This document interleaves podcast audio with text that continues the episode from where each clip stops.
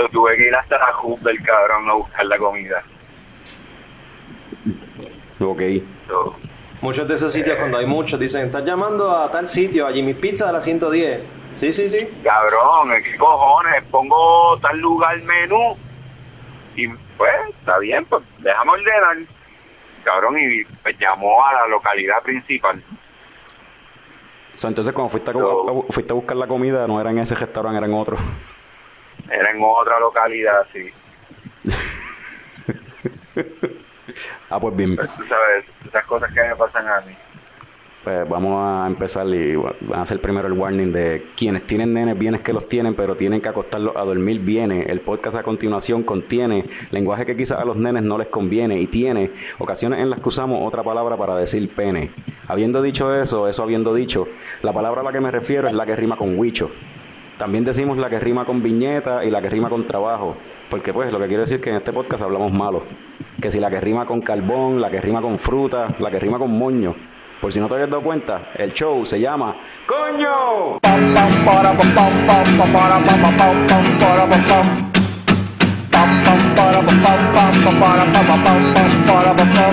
ya llegó ya llegó el coño show el coño show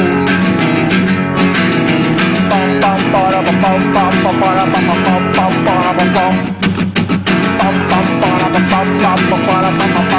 para pam pam ya llegó ya llegó el coño show el coño show el coño show el coño show wow Saludos y bienvenidos a todos los coñistas y coño escuchas que decidieron darle play bien duro a otro episodio del podcast más tecato del futuro, coño, el show, donde hablamos de cervezas, películas y hablamos mierda. Mi nombre es Carlos Ortiz, el custodio de Lechecoco Productions. Me acompaña vía telefónica, esta vez el cofundador de Lechecoco Productions, Héctor Tomás Picon Tommy. Coño, mano, pero qué seriedad tú tienes encima hoy, bro. Lo iba a mencionar, el tono está diferente, sí, sí, no sé. Yo creo que Wow, hay algo, algo, está ¿en pasando. serio? Sí, sí. Tú estás en depresión, la pandemia te está comiendo por dentro, está pasando algo contigo que quieras comentarnos. Hubo algo, hubo algo que les voy a comentar. eh, está aquí el símbolo sexual sexy de Lechecoco Productions, Frank the Tank. Yo estoy un poquito más tripeado también. ¿Sí? Sí. A mí me pasó algo, pues, pues, quería compartirlo. Eh, yo estoy, tengo una tendonitis en el hombro y estoy cogiendo unas terapias. Y entonces, pues en estos días, pues fui para el quiropráctico y me da la terapia y qué sé yo, pero él coge y después coge y te hace acupuntura. Y qué experiencia más mala, cabrón. Ah, no me digas que te metieron la aguja por donde no era. No, cabrón, porque te ponen las agujas esas y por eso no se siente casi, en verdad. Pero entonces después, como que, pues te voy a dejar ahora 10 minutos ahí, trata de relajarte, te ponen una musiquita, unas campanitas y jodiendas. Ujú. Y pues y y te dejan ahí solo, se va, te cierran la puerta y estás solo ahí en el cuarto ese. Y la mierda es que cabrón entonces me dio sueño. A mí me pasa que cuando me da sueño bien cabrón se me para el pipí. Yo he escuchado eso, sí. So, estoy ahí con el hombro lleno de agujas, el brazo lleno de agujas Y el bicho parado. y el bicho bien parado. y entonces la peste, cabrón, de como que diablo. Como que el, el doctor va a entrar en cualquier momento por ahí. Es como que yo en mi mente, como si estuviese regañando el pejo cuando se trepa en el sofá, como que no, bájate, abajo, abajo, coño. So, quería preguntar si ustedes han tenido algún tipo de bad trip así de cuando. Cuando el muñeco se despierta cuando no debería despertarse. Bueno, eso me da fucking flashbacks a high school, cabrón, que siempre se me estaba parando el bicho y yo, puñeta, si me mandan a pararme a escribir algo en la pizarra, me jodí. Sí, pero eso es por bellaco, Fran, eso no fue porque te quedaste dormido y pues whatever, Sí, sí, normal, de sangre y esa mierda. No, Te paras no así vale. como que jorobado ahí, tratando de... Las manos en el bolsillo. Este, sí, yo recuerdo, yo recuerdo cuando en los veranos que yo trabajaba con el viejo en el negocio, pues obviamente pues me iba para el trabajo con él en las mañanas y era un bastri porque siempre iba para Guayama, el, el- eh, vivíamos en Ponce, el negocio era en Guayama y pues me quedaba dormido en el camino y cuando me despertaba que siempre me tenía que bajar abrir el portón del negocio, siempre tenía el bicho parado. era como que a, ay, qué puñeta, y aquí están todos estos cabrones, hijo de la gran puta de Guayama, que me la van a montar de seguro. Pero espérate, entonces, eh, that's a thing. A la gente le- se le para cuando le da sueño. Hay gente que le pasa eso, a mí me pasa. A mí me pasa. Qué weird. Porque yo usualmente, pues, puede ser que cuando me despierte. Bueno, yo no sé, yo creo que en esta situación el weird eres tú porque habemos de tres personas, dos. Sí, sí, el 66%, exacto. Yo, estoy, yo, estoy, yo soy la minoría. Pues a mí me pasa que cuando me levanto lo tengo parado, pero a veces eso es que uno se está orinando y eso es un mecanismo de defensa. También, también eso pasa. Y qué malo es orinar con eso parado. No, tiene que ser sentado y aguantando ahí, si no, pues como la escena esa Ah, de no, Virgin no, que te en la no, cara. papá, no. O te acuestas Ustedes boca abajo en el inodoro, como, como haces planking. haces planking en el Cabrón, inodoro. hace, hace algo, hace algo similar al planking, cabrón, en donde en verdad simplemente como que te paras lejos del toilet y recuestas tus manos contra la pared y estás como que en una inclinación 45 y pues grados. orinas. Sí, pero si, si, orina. si coges una curvita para la izquierda o para la derecha, también tienes que... Ah, tienes que, Ah, no, papá, tienes eso, lo- eso, eso después, eso después de la práctica tú lo sacas rápido, cabrón. eso después de práctica, cabrón, ya tú te paras dormido, cabrón, a fuego. Eh, mejor orinar sentado y aguantarse y ya. Eso funciona también, I guess. Es que, mano, siento que estás cortando como que la presión. Tam- Sí, te tardas un cojón, es verdad. Estás ahí un minuto Sí. o más meando en lo que... y, y tiene, exacto, porque al principio como que sale poco a poco y según va baja- saliendo, pues entonces va bajando la erección y como que se claro, va. claro. Pero, yeah. Pero eso fue un bad trip. Pero pues, estamos en el 2020. El 2020 ataca de nuevo. Sí, cabrón. Esta, maldita. esta vez se llevó a Chadwick Boseman, mano. El, eh, el actor que interpreta a Black Panther eh, hizo una película de Jackie Robinson, una 42. película que era de, de James Brown, creo que era, que era un top. Eh, o sea, que el tipo se hizo famoso por eso, por interpretar íconos. Era- Get on up o algo así. Sí, sí. Este, don't get on up eh, cuando tengas sueños, o sea, la- la- y te estén haciendo acupuntura y esas jodiendo, o sea, la- de hecho, me acordé, pa- volviendo a eso, estaba con la persa y la pendeja y después me acordé, en verdad, yo tengo el pipí bien pequeño, eso no se va a notar en la caseta. la moraleja es, si vas a la oficina del, médico con sueño, tengo un, pepe pe- un, un pene pequeño. anyway, eh, volviendo a Chadwick En Boseman. verdad, en verdad, eso le pasa a la gente que tiene los pipis pequeños, tienen que ir al médico más a menudo. La gente que está saludable sexualmente no, no tienen que ir al médico, cabrón. Usualmente tienen que ir más al psicólogo que otra cosa.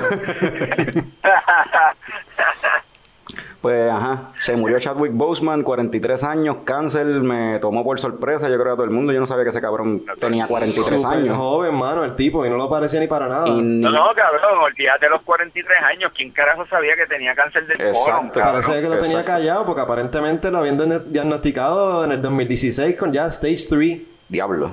So, lo tenía callado. Ya él hizo Black Lo Panther y ya, y ya él tenía cáncer. Y está cabrón. Como que tremendo. Está bien, cabrón. Era tremendo actor, súper joven, con la carrera por delante y bien cabrón. Este, no sé qué. Pues en la franquicia de Black Panther y las películas de Marvel, ellos tenían ya planes para hacer la segunda, que el era con el mismo director y todo. estaba- había escrito el libreto y todo. Que no sé qué carajo Marvel entonces va a hacer ahora. Si van a recast, ¿qué tú crees que deberían hacer? Siempre hablan de como que no, vamos a respetar al actor y vamos a move en otra dirección, no vamos a reemplazarlo, tú sabes, como pasó con, con Star Wars, Con pero pues, quizá eso le haga daño a la franquicia si no lo hacen Rick, no sé, es complicado. Lo que hablo. Yo que creo que eso lo Ajá. van a hacer. Hay buenos actores, yo creo que pueden. Lo Seguro, mejor- seguro. Quizás esa es la manera de hacerlo. Lo que tú mencionaste, Carlos, quizás una buena, un buen approach. ¿Qué cosa? Y si, y si, y si, y si no quieren, y si no quieren hacerlo mal, siempre está el Old Reliable Denzel Washington. Eso de, de ser Washington, estaba viendo un video ahorita. Ah, Este, resulta que Denzel este, le pagó los estudios a Chadwick Boseman. Ah, ¿de verdad? Él no lo conocía, era a través de una fundación, le unos chavos para que, para que él estudiara. Y años después como que se encuentran y, y pues Chadwick Boseman este, le hace el cuento a Denzel. De que él estudió por una beca de una fundación de Denzel. Sí, entonces Denzel ahí como que no, no, yo, yo sé, yo sé, yo, o sea, yo no vine a ver la película, you, you owe me money, money motherfucker. Where's my money? Bueno, en verdad el tipo es un tipo inteligente, se graduó de Howard University, que también es como es una universidad negra prestigiosa en Estados Unidos, o en verdad tampoco, o sea, tonto no era ni nada, el tipo tenía carisma, tenía una tenía buena sonrisa y pues mano, hacía los papeles heavy, interpretar a la gente nunca es fácil y básicamente en verdad son bien pocas las personas que piensan que él haya hecho mal un papel interpretando a otra persona, así que Sí, he y- did his work. Lo conocen por Black Panther mayormente, pero es tremendo actor, tiene unas buenas películas. yo no he visto la última que fue la de Spike Lee de Netflix, The Five Bloods. Ah, esa película es buena, La tengo en la lista, pero no buena. la he visto. ¿Tú Esa la película viste, es Tommy? buena y él hace buen papel, sí, él hace buen papel y hay una escena ahí, este, ¿verdad? Que es bastante, o sea, que, ¿verdad? Sabiendo lo que sabemos el día de hoy, tú no lo ves, pero después cuando lo realizas es como que, eh, a diablo. Porque el papel, el papel de Chadwick Bos Boseman en, en esa película es, es un grupo de veteranos de Vietnam y pues eh, ellos eh, un grupo de ellos vuelve otra vez a Vietnam a buscar ciertas cosas y a buscar a su amigo que, que, que había muerto en Vietnam. Que era él, ¿no? So, que es Chadwick Boseman sí. Este y está bien nítido. En verdad la película está bien buena y el papel de él está nítido Esa la tengo en la lista, esa la quiero ver. sí Este, sí véanla véanla está, está buena Hablando así de películas, ¿cuál fue la última película que tuviste, Tommy? ¿Fue esa? No, mano, no fue esa. Este, vi. Eh, diablo, mano, te, te lo juro que no me acuerdo que, cuál fue la última película que vi, porque la verdad es que pues ya llevamos como 11 días de NBA otra vez. Ah, Y está pues. Estoy, ajá, cu- curando el vicio, aunque verdad han habido ahí como tres días en que se pausó por todo esto de, ¿verdad? Otro asesinato un negro, pero... Cuéntame, cuéntame de eso, de ese Wildcat Strike que hubo en la NBA. O que estaba Pues, dominado, mano, ¿cómo está eh, cuestión? a, a mí, a mí lo más que me interesa, ¿verdad? Porque todo esto empezó el jueves y jugaba Milwaukee y Orlando. Y pues Milwaukee, eh, ¿verdad? El asesinato de Jacob Miller le ocurrió en Kenosha, ¿verdad? En, en, se me olvidó cuál es el estado, pero Kenosha es bien cerca de Milwaukee, en Wisconsin. Este, ¿es Wisconsin? No sé, déjame... Whatever, yo sé, yo sé, en verdad yo sé de Kenosha porque salen de Seven y Show porque esa es la ciudad donde va la ganga siempre a janguear y a la y la mierda. Kenosha es en Wisconsin, sí, estás en lo correcto. Pues, pues, pues, pues, Wisconsin, en el estado de Wisconsin. Nada, la cosa es que empezó el jueves y a mí lo que me tripea es que Gianni, ¿verdad? Gianni Antetokounmpo, el abecedario, hecho persona. eh, eh, ¿verdad? Lleva la voz cantante en esto. Lo que me gusta es que, ¿verdad? Milwaukee de por sí, en los 70 tenía una persona que, eh, un, un atleta, un deportista que, ¿verdad? Llamaba mucho la atención en los casos sociales de Estados Unidos y es Karim Abdul-Jabbar y es bastante interesante, ¿verdad? Que Giannis haya tomado la delantera en esto ese día. Milwaukee decidió no jugar y después un reguero de equipos, el resto de los equipos decidieron no jugar y se unieron equipos de pelota, este, de, de Major League Soccer, de fútbol. So, mano, la gente, ¿verdad? Estableciendo igualdad. So, bien interesante, bien interesante. Y todavía no han llegado a ningún acuerdo de si van a seguir jugando. Sí, empiezan hoy, empiezan hoy, empiezan hoy otra vez los playoffs. Ok. Continúan. Hoy otra vez los playoffs. Pero sí, sí. eso es lo, lo que, lo que le llaman, es un revolú legal porque es un, lo que le llaman un Wildcat Strike, porque es una huelga, pero que no es sancio- o sea, de empleados unionados, pero no es sancionada por la unión. Es como que ellos por cojones decidieron no ir a trabajar. No, no, y la NBA en, en eso, viste, la NBA tiene sus situaciones y sus cosas, pero la NBA ha sido, uno, bien proactiva con eso y la NBA siempre ha sido bien progresiva en cuanto a esos temas, tú sabes. La NBA tiene mujeres coaches, la NBA tuvo el primer coach negro, la NBA tiene, o sea, Jordan de dueño en la liga, yo creo que en fútbol no hay negros, dueños de equipo, este, un majority owner, ¿verdad? Este, so, en cuanto a eso, la NBA es bien, está bien atenta a esos temas. Este, so, esa fue la última película que vio Tommy. ¿Cuál fue la última película que tuviste, Frank? Papi, real life, Ah, papi, acordó, real life. ¿Cuál? Real Life. Ah, no, que es Real Ah, Life. lo- la ajá, está hablando de Pues Real yo Life. la, la, la última película que vi fue Watchmen. Ah, ¿de verdad? Sí. Revisitando Watchmen. Revisité Watchmen. Este. ¿Y qué Y- tal? Hay mucha gente que no le gusta esa película y yo no sé por qué a mí me encanta. Sobre todo el director Scott que dura tres horas. A mí me gusta mucho esa película. No creo que haya visto, no he visto el director Scott. Eh, Ah, no he visto. yo creo que esa es la única que yo he visto, la más que he visto. No recuerdo, no sé ni cuál es la diferencia. Pues probablemente dura media hora más. Escenas extendidas, probablemente. Pero sí, a mí me encanta el personaje de Rorschach, este, el de comedia. bicho del cabrón. Eso es lo que te gusta. Eh. El megapene del Doctor gráfico. Manhattan. Bueno, y si ves la serie de HBO, ahí lo ves más grande todavía, porque se hizo negro después este Doctor Manhattan en esa serie. Este. Pero sí, Oye, eh. Ajá. Hoy se, hoy se, hoy se llama, eh, ¿cómo es? Bicho el show. Bicho Ah, pa- parece. No, porque ya, ya, ya, ya tú hiciste el disclaimer, ahora podemos Ah, decir podemos- bicho ajá, cuántas veces exacto, queramos. Exacto. Ya, ya tenemos un disclaimer al principio. ¿Cómo que?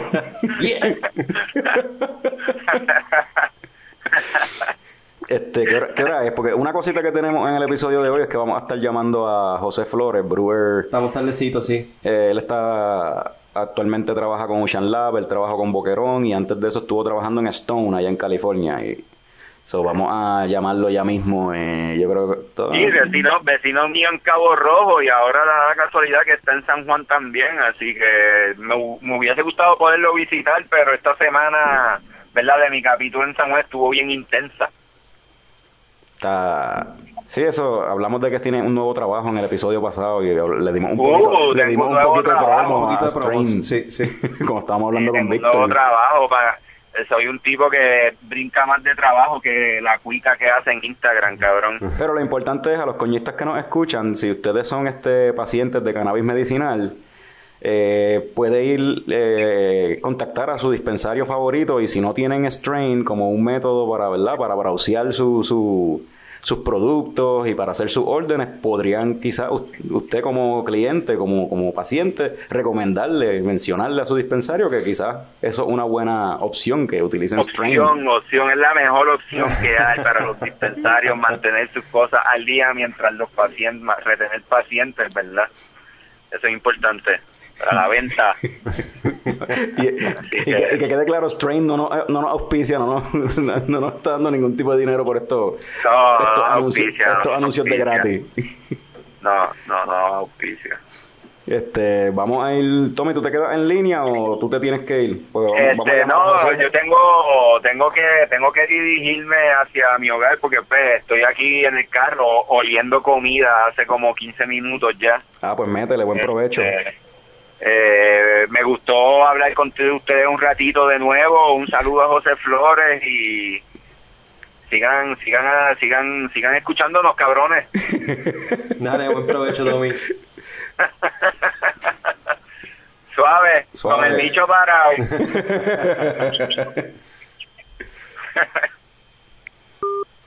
Quedan. Vamos a- ¿Cuántos minutos? Para la y media quedan Cinco. seis minutos, cinco minutos. Ajá. Yo digo, vamos a llamarlo desde ahora. Él Pues está, sí, no da tiempo para empezar otro tema. él está ready ya. So, vamos a, aquí a llamar a José Flores. So, Watchmen, esa película a mí siempre me encantó. Mucha gente se quejó por lo de que cambiaron el final comparado con el, con el cómic original. Es que no hubiese funcionado. Para esa época la gente no estaba ready para ver un Giant Squid ahí. Sí, y de- pero después entonces en la serie de, de, de ahí se la, se la tiraron. que es como una continuación, como una secuela de esa historia, ahí sí lo, pues sí, mira, hubo un ya, eso sí pasó, hubo un Giant Squid y la cuestión como que, pero creo que es que el público ya está más, Claro, ya, ya estamos en un post-MCU world. Tú sabes, ya la gente sabe lo que es un multiverse y está al día con time travel y un montón de cosas que pues. exacto, que es más fácil digerir esas cosas Sí. así. La última película que yo vi, te digo ahorita, porque ahora vamos a hablar con.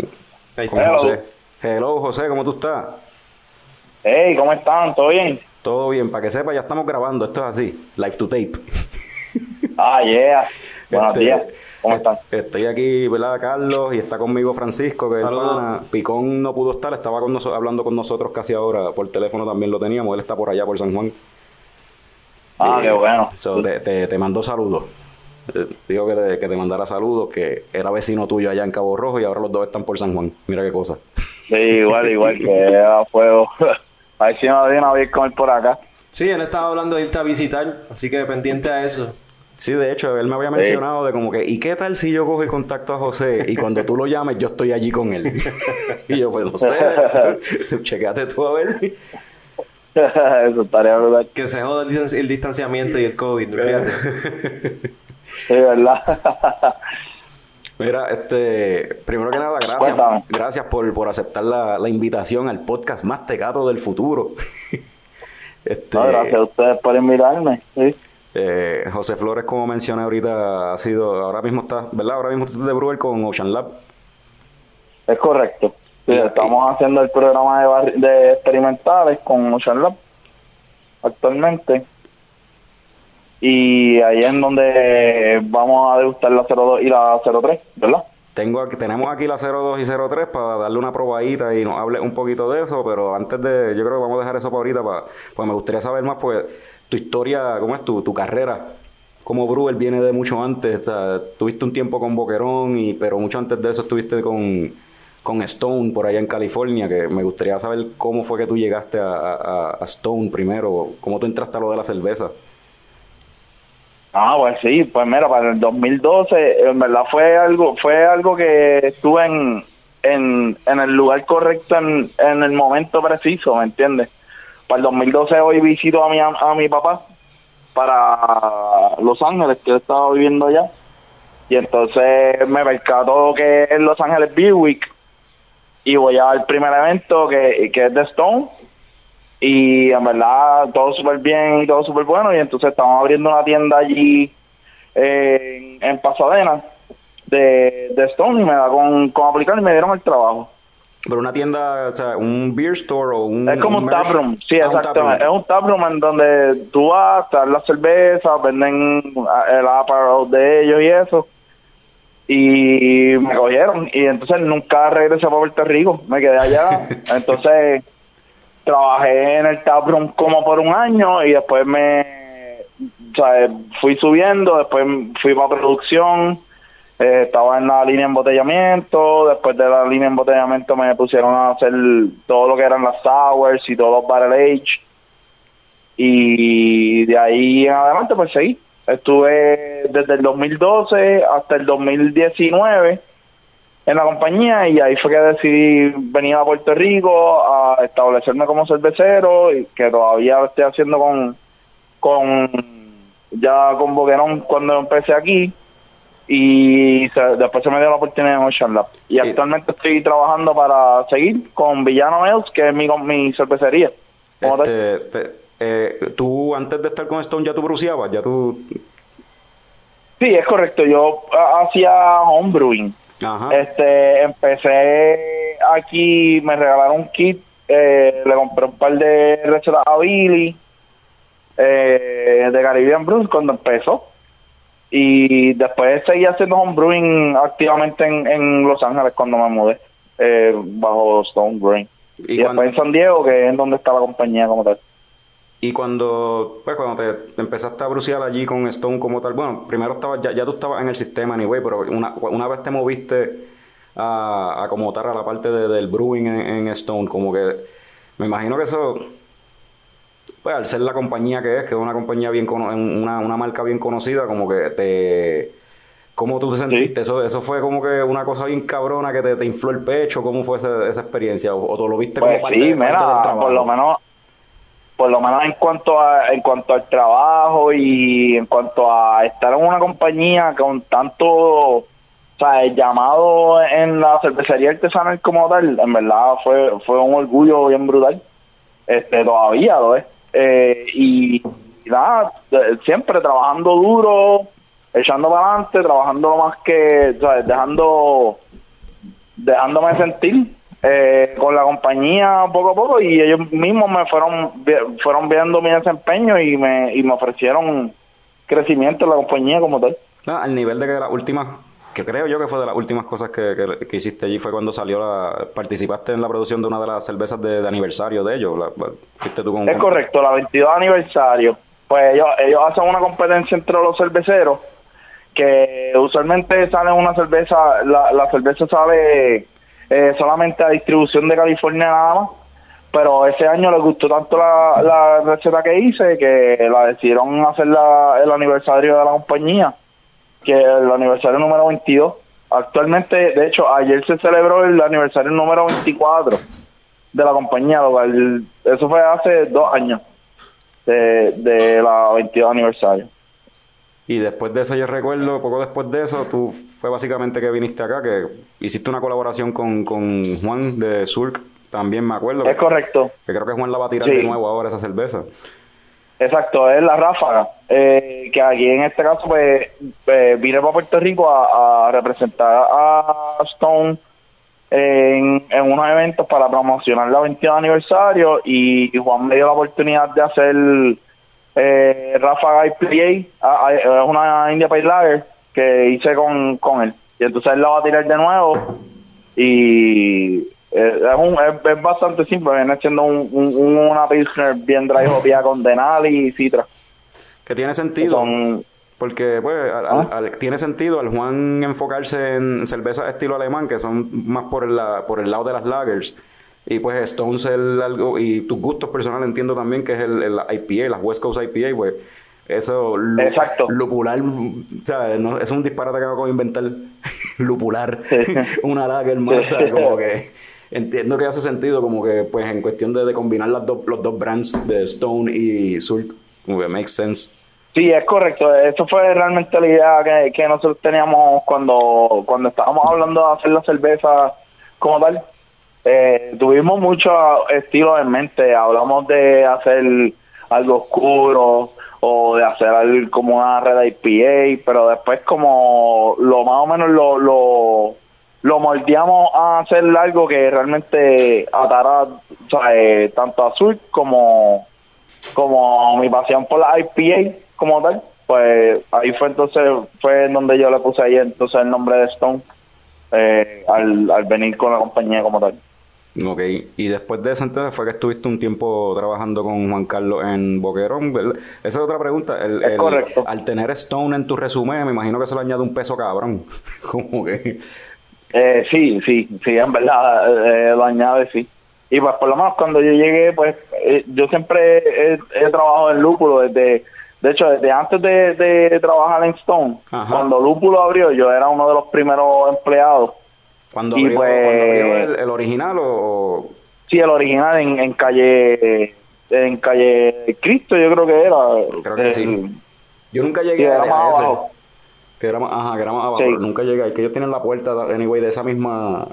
La puerta de- del negocio original la tenían de adorno después en el local donde están ahora. Ah, sí, exacto. Pues entonces cuando yo vine eh, con intenciones de abrir mi cervecería, pues yo trabajé, estaba trabajando en Lúpulo, entonces ahí Juan Carlos este vino donde mí, habló conmigo con el interés de empezar en, en Boquerón y pues ahí entonces decidí eh, mi carrera con, con, con eh, Boquerón. Y fueron muchos, muchos, fueron dos, casi un año o dos, dos años de que estuve ahí, desde que regresé. Y, y a diferencia, pues no sé, el trabajar en una compañía bien grande versus el trabajar en una compañía de acá, de, de, de, Puerto Rico, o sea, de, de tu patria, como que hay al- ¿cómo tú comparas las dos, las dos cosas?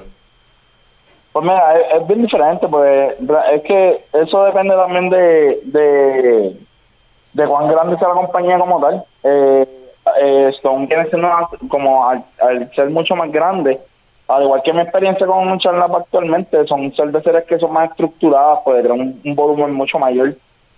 Eh, y tienen, obvia- ¿sabes? tienen un, un nivel de producción un poco más, eh, más intenso. Lo, eso sí, lo, lo de Boquerón es, es- es- es- en verdad a mí me gusta también mucho porque viene siendo, tú eres el único, ¿sabes? Tú eres el único que está ahí, haciendo ya y, y lo hace, ya, ¿sabes? Cubres todas las bases y ayudó a Juan con, con lo que tenía que hacer. O sea, que realmente era algo más como personalizado y, y, la estructura es mucho más dinámica que estar en una en una cervecería que es mucho más grande, pues ya entonces tienes ahí este un nivel de de supervisión y o yo pues por lo menos que tengo este cerveceros que también están y compañeros que están conmigo y sabes colaboramos a la misma vez que realmente es una dinámica completamente diferente pero en verdad realmente las dos funcionan bien bien brutal en, en armonía sabes tú me entiendes Sí. Sí, ¿no? Y, y- y, pues siempre y cuando la pasión esté ahí por hacer la cerveza, tú, uno lo, uno make it work, independientemente del tamaño, o sea, el- el- el- lo importante No, es hacer la cerveza, exacto. tú sabes, y, y el tamaño ese, eso es secundario, me imagino yo. no exacto sí sí Este, y entonces después ahora estás con, con Ocean Lab, este... Exacto, ¿cómo- se me dio la oportunidad para, para correr el programa de barriles junto a, perdón, el, el programa de, de experimentales junto a, a Che. ¿Y cómo surgió eso? ¿Sabes cómo surgió eso de los experimentales? Pues yo recuerdo a veces que iba a Ocean Lab hace tiempo. Che siempre me contaba que tenía un sistema allí, como un sistema piloto, un sistema más pequeño, que él lo quería usar pues para eso mismo, para hacer, hacer inventos nuevos, pero entonces le frustraba que no podía hacerlo porque la demanda para ese tiempo era tan grande de algunas cervezas, para ese tiempo era la Bob, después fue la Mambo, que no tenía break porque tenía que tener varios tanques de los grandes. Eso fue antes de que hicieran la expansión que, que llenaron el primer piso completo de, de, de cer- pues, lo- la cervecera completa. Antes de que hicieran eso, porque Sí. él me estaba contando de como, hermano, yo tengo que tener uno o dos tanques llenos de bob o de mambo para poder cumplir con la demanda, entonces no tengo break de poder hacer un, tirarme un invento nuevo, como que... Sí, por eso fue que después hicieron la expansión y metieron más tanques ahí. So, ¿Cómo fue que la cuestión de, de hacer una serie experimental, cómo dieron contigo? ¿Cómo fue que te trajeron? ¿Porque te trajeron exclusivamente para eso o cómo, cómo fue esa cuestión? Bueno, me, trajeron para cubrir diferentes bases también, pues, en, o sea, eh, en, en la cervecería. Yo también tengo este el rol también de hacer cerveza regular como tal y como vengo con ya con conocimiento previo, pues la intención es eh, traer todo ese conocimiento de afuera a la cervecería e implementarlo para tener un control de calidad y ayudar a, a, a Che como tal y a Ocean Lab a tener lo que viene siendo un, un, un programa como tal de, de experimentales. Este Che me, che me dio los tanques que él tenía de, de Barlovento. Ok. Entonces, uno de 10 barriles y otro de 5 barriles, el sistema es de 15. Eh, lo cual ahí entonces este, le sacamos provecho a esos dos tanques pequeños para entonces hacer eh, baches pequeños como experimentales. Entonces ahora lo que estamos haciendo es, estamos haciendo cervezas eh, con ingredientes que no habíamos tenido en la, en la cervecería como tal. Eh, y diferentes ingredientes nuevos que están saliendo en el mercado que realmente no, nos permite a nosotros jugar con eso, eh, tanto a Che como a mí. Eh, eh, entonces nos sentamos los dos, nos ponemos a planear cervezas nuevas y vemos ingredientes que vienen, levaduras nuevas y las pedimos y o sea, todo lo que son interesantes para nosotros pues lo, lo pedimos para jugar con eso para entonces coger y, y, tirarlas como experimental O sea, eso es, me, me, me tripea la que usas, usas la palabra jugar con eso, porque es, es como tener juguetes nuevos, o sea, de todo el tiempo y estás viendo como si fuera un set de Lego y como que dejar que me invento con esto y cada vez lo cambias, no hacer lo mismo todo el tiempo. Que debe ser que- Exacto, exacto. Que así mismo es como estamos haciendo con diferentes ingredientes como tal que estamos viendo. eh, por ejemplo, eh, lúpulo tal. Eh, hay, hay lúpulo, qué sé yo, eh, de Nueva Zelanda. Pues dale, vamos a pedirlo. Vamos a pedirle esta levadura de yo no sé dónde. Vamos a pedirla. O sea, y mezclar ingredientes nuevos que están saliendo al mercado actual para implementarlos en, la, en, el, en, o sea, en, en el portfolio de Ocean Lab y si hay, y si hay una que está a otro nivel pues obviamente se vuelve a hacer después se hace entonces en una escala un poco más grande se lleva un piloto como tal y entonces así tú ves cómo realmente funciona el mercado cervecero como tal Este, la primera que tiraron, yo no, esa no lo logré probar, la, la 01. ¿Qué estilo de cerveza era esa? Pues la 01 la tiraron antes que yo empezara allí. Eh, Ok. Era un smash, un single mash, eh, un single malt single hop. Eh, y pues entonces era un Pilsner Continental que viene siendo una es una malta que no tiene el, el, el- el- la cáscara del, del, del grano. Ajá. No la tiene, dijo. y pues le da la, o sea, le quita toda esa astringencia a la malta que te dan cualquier cerveza como tal. Y pues entonces viene siendo un poco más smooth.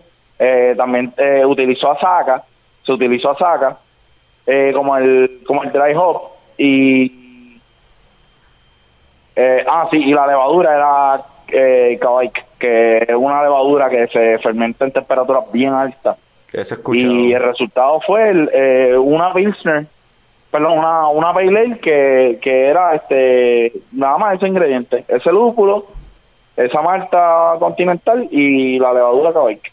Esa kawaii, porque yo escuché, eso te fermenta te- en tres días, te, te, te, lleva a la, a la gravedad que necesitas en algunos casos. O sea, eso está bien, Sí. está bien loco, pero eso, esa levadura funciona para cualquier estilo de cerveza. ¿o qué? Porque, digo, yo no yo me- dudo que por ejemplo, una cerveza estilo belga funcione, porque pues la levadura es lo que le da a la saison y a las belgas como que el, el- ese kick, ese sabor en verdad. Pero aparentemente la están Exacto. usando para pa, pale ales, eh, lagers también. ¿Dónde se puede usar la que esa?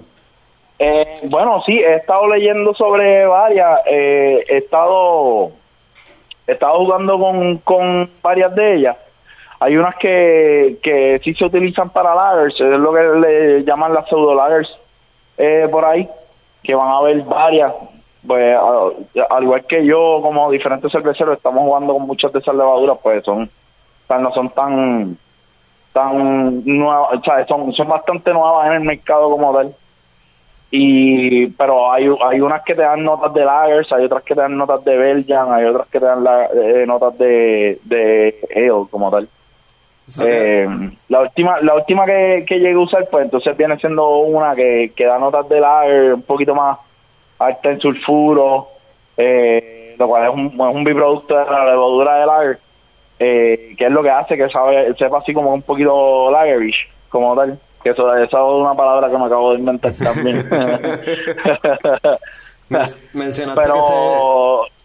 Ajá. se fermenta, eh, esa levadura que mencionaste se fermenta a temperatura alta. Entonces, quizá para un homebrewer que no tiene acceso quizá a una neverita donde pueda dejarla fermentar a temperatura más bajita, bregaría entonces. Dejarla ahí Exacto. fermentando a temperatura. Y si solamente tres Sí, días. pues son cervezas que uno fermenta en 80, och- 75, 80 grados, puede, hay veces que más alto todavía. 80 grados, eso lo logramos con, ¿sabes? Cuando hacíamos el baño de María, ese, esa, Ahí, era, ahí lo logramos bajar a 80. esa era te- ajá, esa era la temperatura que casi siempre estaba, maldita sea, uno llegaba de- del trabajo y maldita sea subió a 80 de nuevo. y obviamente después tiene los off flavors bien nasty. Ajá, por el cambio, por el cambio de temperatura nos pasaba eso. Sí, So, pues, la, sí eh, ajá. la 02 entonces fue la que tú empezaste a, a trabajar allí en Ocean Lab. Pues exacto, el, esta eh, estas dos, la 02 y la 03, vienen siendo el, el, el producto de la primera experimental que, que llevamos a cabo como tal cuando tan pronto empecé. Eh, y, empe- y realmente decidí hacer algo que fuera algo eh, como realmente estaba aprendiendo más o menos el Brewhouse como tal, quería ver la eficiencia del equipo y tú sabes, así eso es lo que yo realmente empiezo a, a basarme para empezar a hacer recetas. Ok. Pues entonces decidimos hacer entonces la 02 y la 03 un, un la dividimos en la mitad, lo cual es- por eso es que es el mismo estilo, una West Coast IPA.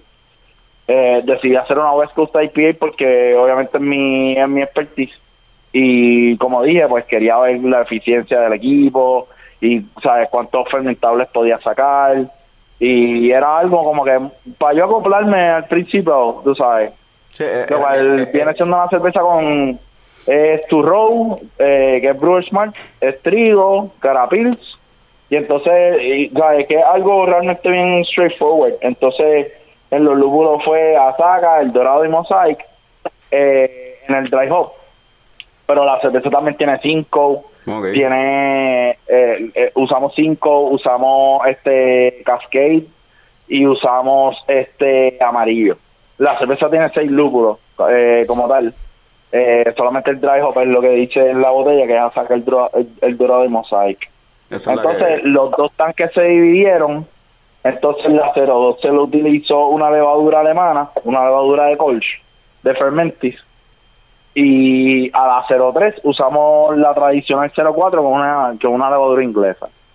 Sí que la- Para ver el contraste diferente de las dos levaduras y cómo lleva esa levadura a tener dos cervezas completamente distintas. Y el, el experimento, en, por un lado, el experimento fue tuyo como tal, de conocer el equipo. y, y entiendo yo que también la cuestión de la levadura, eso de el experimento de ver lo que acabas de mencionar, el contraste de la levadura. Ahora te pregunto, ¿la levadura alemana no es una levadura que típicamente se utiliza para una West Coast IPA o sí? Bueno, es correcto. Lo que pasa es que al ser una, una levadura de colch, que también fermenta a, a temperaturas de ale, pues entonces le da ese, ese, como que ese carácter de, de IPA como tal. Porque hasta el mismo dry hop, el- cuando uno hace dry hopping, uno, uno no lo hace temperaturas bien frías, pues si no, el lúpulo va a absorber sabores de, de, sea, de grama, de vegetales, como tal lo cual se decide hacer como colch para no tener que cambiar tanto la temperatura drásticamente de la de, la cerveza entre el dry hopping o sea entre el, el, el pitch de la levadura después entonces el dry hopping como tal que, que viene siendo el, el lo que le sigue después de la fermentación todo se mantuvo ahí bastante neutro y bastante y bastante similar a, a lo que viene siendo la 04 Sí, la, yo, ahora mismo estamos probando, tenemos aquí la, la La 02, 02, la sí. 04, no sé, viene una, no sé qué. Perdón, perdón, la 03, Ah. dije 04, perdón, es 03. La 04 sal- va a salir ya mismo también, Ya va. eh, que sería entonces otro estilo. Eh, eh, cuando salga, pues entonces se enterarán cuál es. cuál es. Sí, yo he visto por ahí, eh, parece que hay unos, unos leaks, como pasa con las películas, que se liquean los trailers antes de tiempo y cosas así. No sé, como que, Ah, como que he visto que se están liqueando fotos así de como que de la cerveza, pero nadie dice nada. sí, yo por lo menos lo, lo trato de mantener lo más, lo más callado posible, pues en verdad me gusta ese ese sentido de misterio de que ah, cuál va a ser la próxima, ¿entiendes? No, es. eso, eso estábamos hablando Francisco y yo el otro día, de como que mira, hay gente aquí en internet, en el grupo este de, de, de, de, de snobs de cerveza, como yo le digo. Ah, sí. Este, hay gente aquí tirando fotos, que troleando, tú sabes, porque no dicen nada. ¿Pero qué es eso? Pero eso no ha salido. Y no dicen, no dicen nada, nada, nada. Es misterio. Es como que, ¿será verdad? ¿No es verdad? Ya viene por ahí. Ese es el color de verdad de la cerveza, ¿qué es esto? Que es una forma de crear hype también. en Claro, sí. Eso es así, es verdad. Es un buen Me marketing. gusta eso. Sí. Nosotros estamos probando ahora mismo la 02, la estamos acabando de probarla y está bien buena y tiene la... Sí, eh, yo, yo también yo también le estoy probando acá. Eh, la diferencia en la 02 y la 03 me gustó. me- eh, entre, las dos, entre las dos levaduras realmente me gusta más la 02.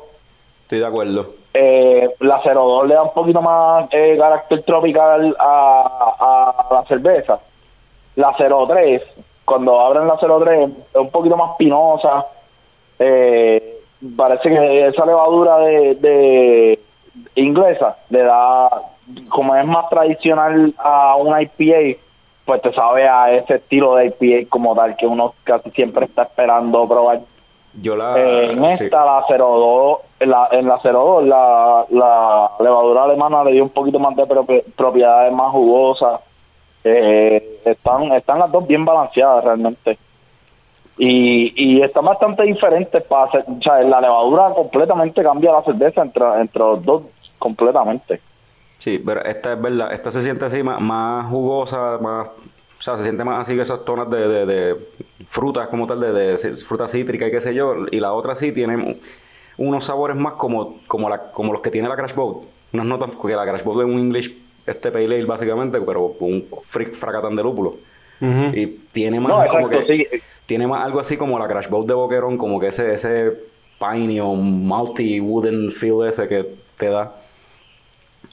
Sí, pues, y, y viene siendo porque la, la levadura, la, la levadura inglesa hace esas prioridades. Que esa levadura es la que uh, tradicionalmente se usa en, en, en la mayoría de IPA, Ok. eh, especialmente West Coast IPA, que vienen siendo levadura inglesa para, para acentuar mucho más los lúpulos como tal y darle ese carácter.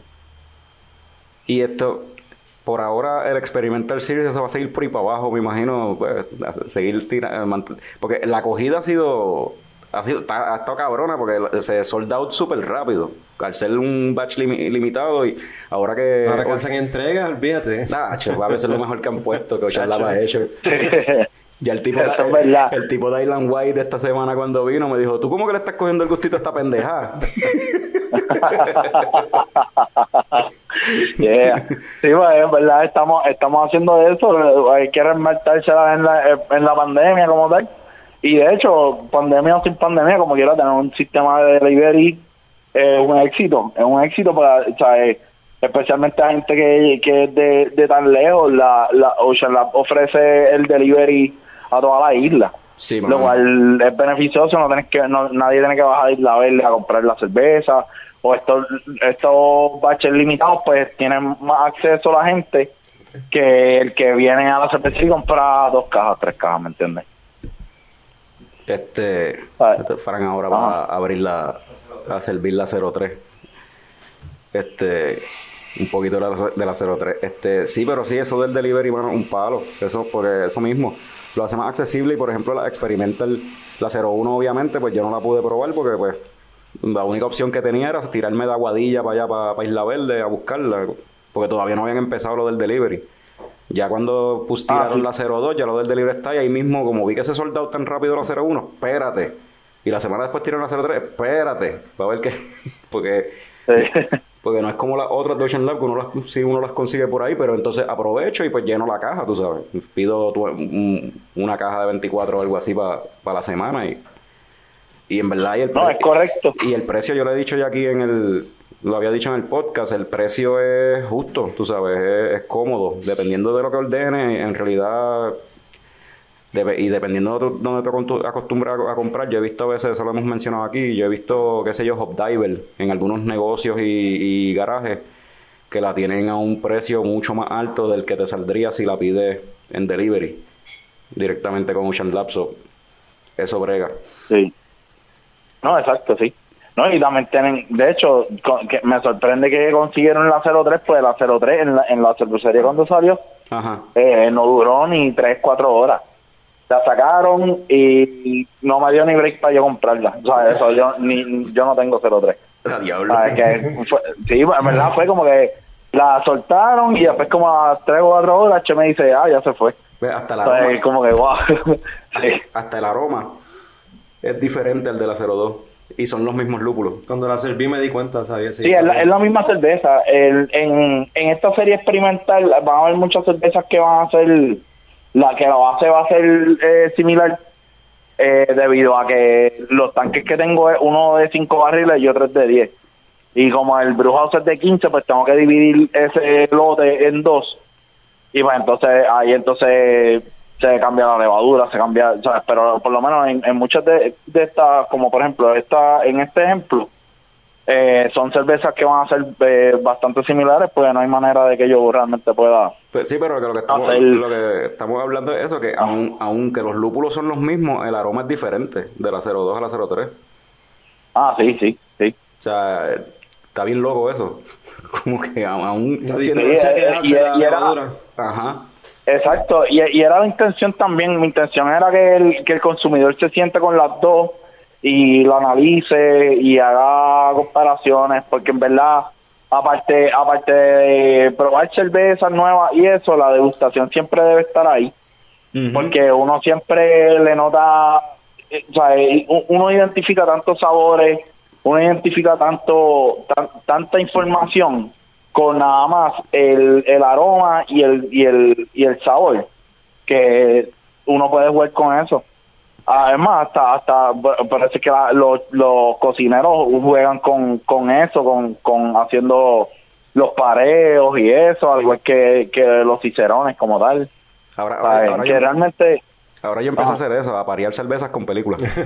empecé a hacer eso en ah Instagram. sí eso es brutal y con serie ahora estoy jugando con Lovecraft Country Ah, mano, brutal. Wow, qué brutal. de serie brutal, demente, demente, demente, estoy jugueado. Esa pega con una stout. Sí, no sé cuál es esa serie. Ah, sí, obligado.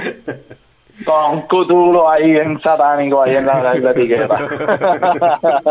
Está en HBO, checate esa serie, está buena. Ah, pues voy a chequear esa. en verdad está a otro nivel, está buenísimo. Pero esa pega con un stout o un stout normal, un stout como que bourbon barrel age o algo así. Como que en qué pegaría esa serie. Bueno, no la he visto, no sé Fíjate, de es de qué. época, Mira, so, si, yo, hago una cerveza de- con el tema de H.P. Lovecraft, yo haría una stout o una porter, eh, pero le tiraría cosas bien locas, qué sé yo. Obviamente no voy a dar hijo pierna con pulpo, porque obviamente eso no creo que veré. Pero utilizaría Tinta. elementos de la misma serie, como, exacto, una Black IPA con, con Sticker o Seaweed o algo así bien loco. Realmente sería un, un, un buen un buen inicio para esa. Coño, Las Black IPAs a mí siempre me gustaron, pero no tuvieron para como que se, se fue, se fade- it, it faded out. Sí, Había hace mucho tiempo que no veo hace eso unos años ahí. atrás estaban, se movían mucho, pero no como que como que se Sí, fue. como que se cayeron. La idea es volverlas a traer. Estoy trabajando en eso. Con verdad quiero hacer una. Desde, a- desde hace tiempo estoy loco para hacer una. Había una que era la de de Founders, yo creo que era. No, no me acuerdo ahora mismo ni el nombre, mano. Esa cerveza estaba brutal. Y era así una Black, Ah, una eh, Black IPA. yo creo que este, sí, yo creo que yo sé cuál tú dices, la de Penance era que se Ah, llamaba. Dark Penance, Penance, me acuerdo de la primera vez que la Dark probé los Bros. Esa cerveza estaba Sí. cabrona.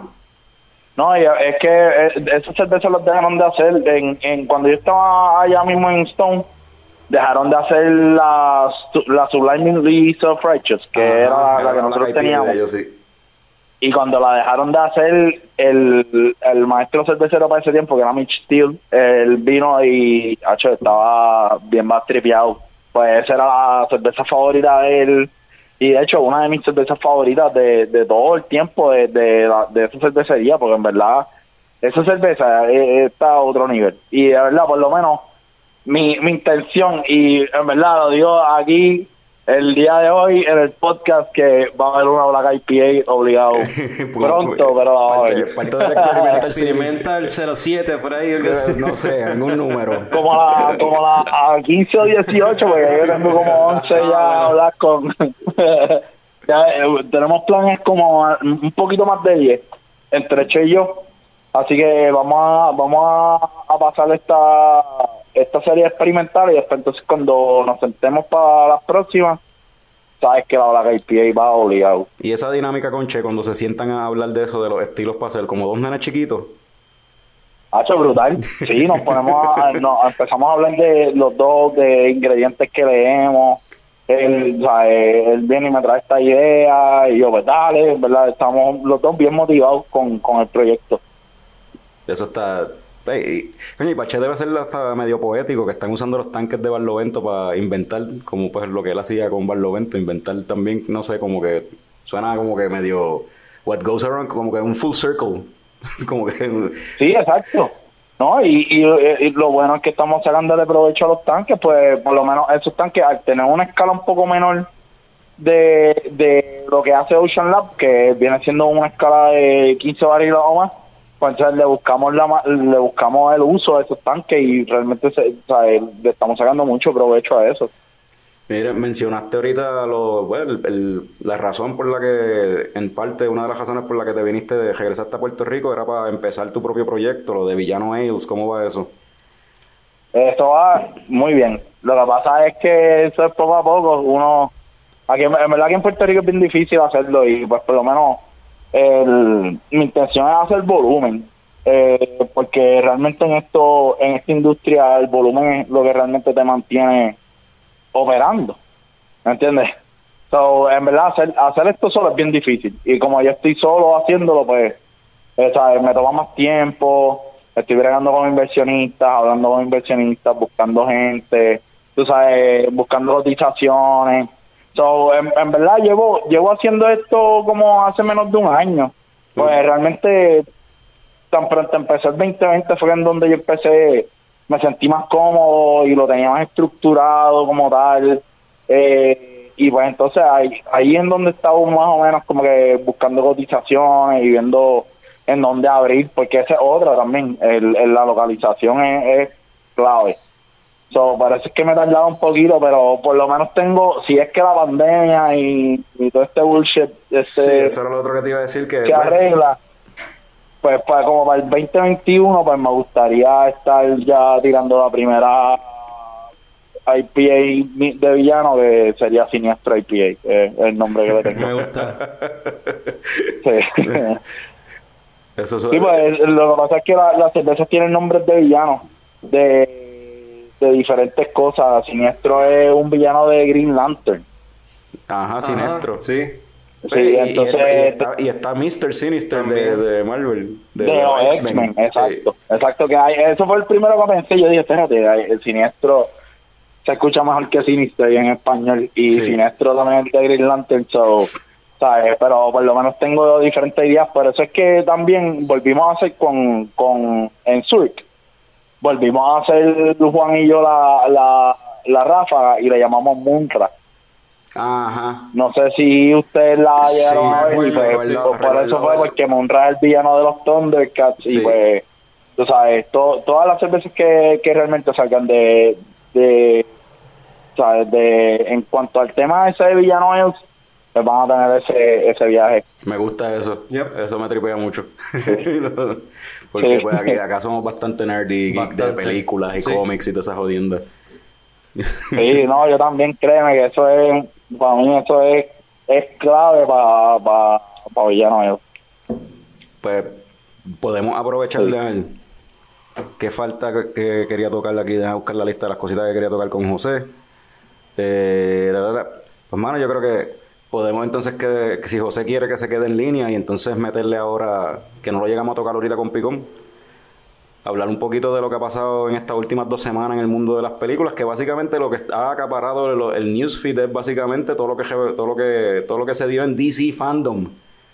Todo lo que el trailer de Ah, sí. hay un par de cositas ahí chéveres de que, que, pues eh, pero Sí, antes estoy bien pompeado. El Snyderverse, que era lo que realmente tenían que dejar, puñeta, porque cambiar lo que funciona. Eh, acho, viene, de verdad, yo vi ese trailer, de verdad, yo estaba pompeado cuando vi a, cuando vi a Darkseid, yo ahí, ya, empezaron con eso. Eso, es lo primero que te enseña el trailer. Darkseid ahí zumbando un majonazo a, pues, a ti, a la cámara, porque tú lo estás viendo. Y la canción que usaron para el trailer para mí fue bien apropiada porque primera es la que usaron en Watchmen, que también es de Snyder. Sí, esa es la. Y pega como, como que, ah, mira, al fin, tú sabes, aleluya, va a salir el fucking Snyder Cut. No sé, para mí fue súper apropiada la canción.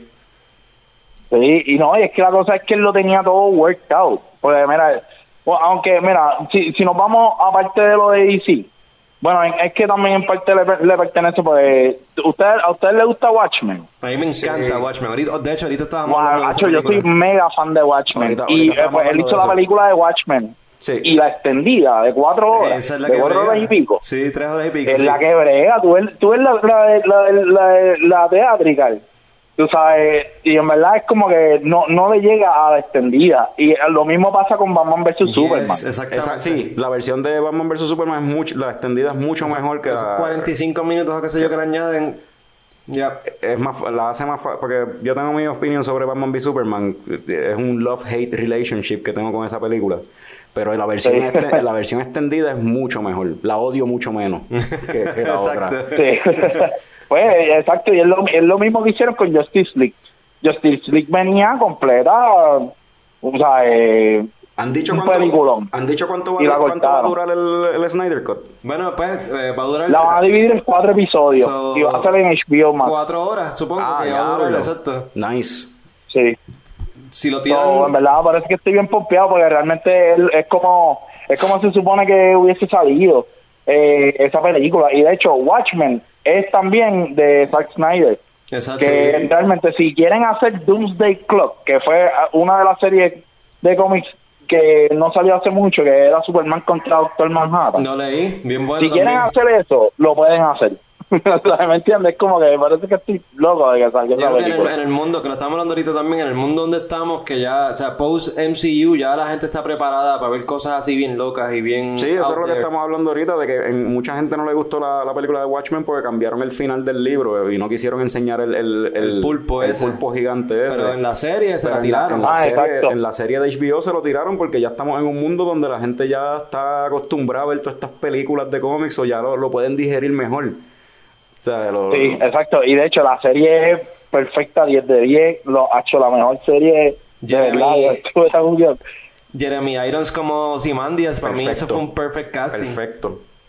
Sí, brutal, brutal, brutal. Y el viaje, para mí, él, él es el, el villano perfecto. Porque realmente él es como que, él, él- es como es como mi apreciación a Doctor Doom. Doctor Doom es un- uno de estos villanos que es villano como tal, pero si hay alguien que quiere ser por encima de él, él se convierte casi como superhéroe y lo derrota y se queda él.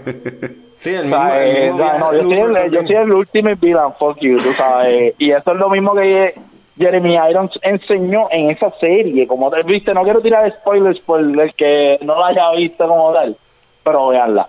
Y vean lo que yo digo, porque realmente eh, eh, eh, eh, hacho, de verdad, es genio, genius, genius, Hay dos episodios que yo creo que stand out. Toda la serie está brutal, pero el episodio de Looking Glass, para mí, ese episodio estuvo brutal. Y el de Who the Justice también. Es el de otro. Hooded Justice, Ah, el origen de episodio de Hooded Hooded Justice está cabrón. Ese episodio de Justice solo, by its own, es mejor que una película, que cualquier película que hubiesen tirado, de verdad. Sí, mano. Y, la- lo, y lo más brutal es que nada, porque todo lo que te están poniendo ahí es material nuevo en realidad, y pero no contradice para nada lo que lo que Alan Moore escribió originalmente. Eso es lo más cabrón. No contradice nada. Ah, lo que hace añadirle a la historia de una forma como que tiene sentido, tú sabes. Sí, vamos a coger este personaje, vamos a desarrollarlo, vamos a dar este background brutal. Y tiene sentido el hecho de que sea, el por qué el Hood con la soga, Yeah. por qué él eh, no se, nunca se quitaba la máscara, pues claro, porque era negro, porque tanto secreto, porque era negro y tras que era negro era gay, o sea, el tipo era una víctima de discrimen toda la vida y por eso es que básicamente surgió el primer vigilante, tú sabes. No sé, ese origen está cabrón. Sí, en verdad ese origen estuvo, estuvo brutal. Yo realmente quiero que si, si va a haber algún segundo season que sigan expandiéndolo de esa manera, me gustaría ver eh, una, una historia del origen de los Minutemen, que era antes de los Watchmen.